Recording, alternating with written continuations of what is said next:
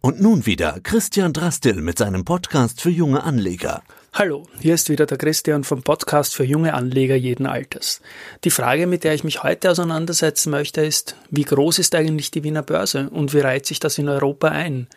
Nun, wir sind die Nummer 10 und das ist durchaus eine, eine feine Sache im Vergleich. Das waren wir nicht immer, sind in der Bedeutung in den vergangenen Jahren wieder deutlich angestiegen. Um die Zahlen einschätzen zu können, gibt es eine leichte Möglichkeit der Recherche. Und zwar auf der Homepage der Wiener Börse, die ich sehr schätze, gibt es Dutzende Statistiken und PDFs, unter anderem die Monatsstatistiken. Und wenn man sich jetzt die Monatsstatistik für den Dezember 2019 ausdruckt, dann hat man zugleich auch über den Jahresverlauf die Jahresstatistik 2019 vor sich.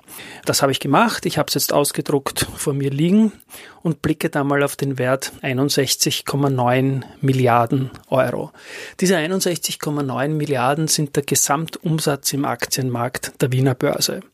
Das ist zugleich auch fast der Gesamtumsatz, weil insgesamt kommen wir auf 63,3 Milliarden Umsatz an der Wiener Börse. Etwa 700 Millionen tragen hier noch jeweils der Bondmarkt und der Markt für Zertifikate bei. Also ganz klar Fokus Aktien. Also die 61 Milliarden sagen damit auch aus, dass im Monatsschnitt in etwa 5 Milliarden gehandelt werden und das ist auch der Wert, der relativ stabil auf Monatssicht im Jahr 2019 durchgegangen ist.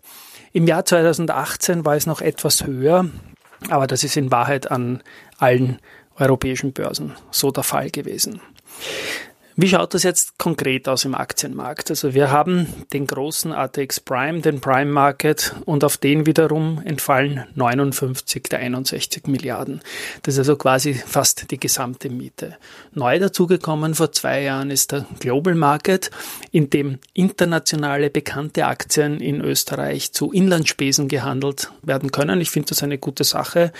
Da kommt man mit stark steigender Tendenz äh, auf 1,7 Milliarden Umsatz. Die stärkste Aktie 2019 war übrigens eine gewisse Tesla.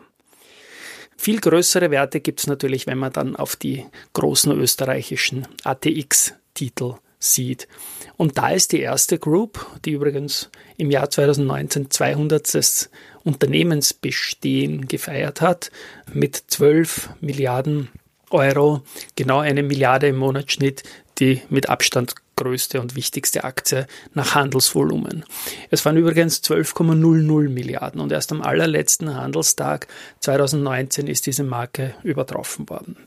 Die erste ist damit etwas schwächer äh, als im Vorjahr, als man 13,1 Milliarden erzielt hat.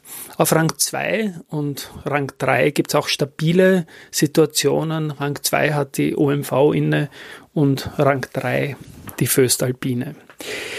Seit dem Jahr 2019, seit Beginn 2019 gibt es auch die neuen Direct Markets für jüngere Unternehmen, die sich von der Menge der Listings sehr, sehr gut entwickelt haben. Und auch einige Aktien haben durchaus schon Umsatz geliefert, wie zum Beispiel Athos Immobilien aus Oberösterreich mit 17 Millionen, das ist also gar nicht so ohne. Und mit 8 Millionen zeigt auch eine Startup 300 relativ schön auf. Dahinter wird es dann im Direct Market Plus dünner.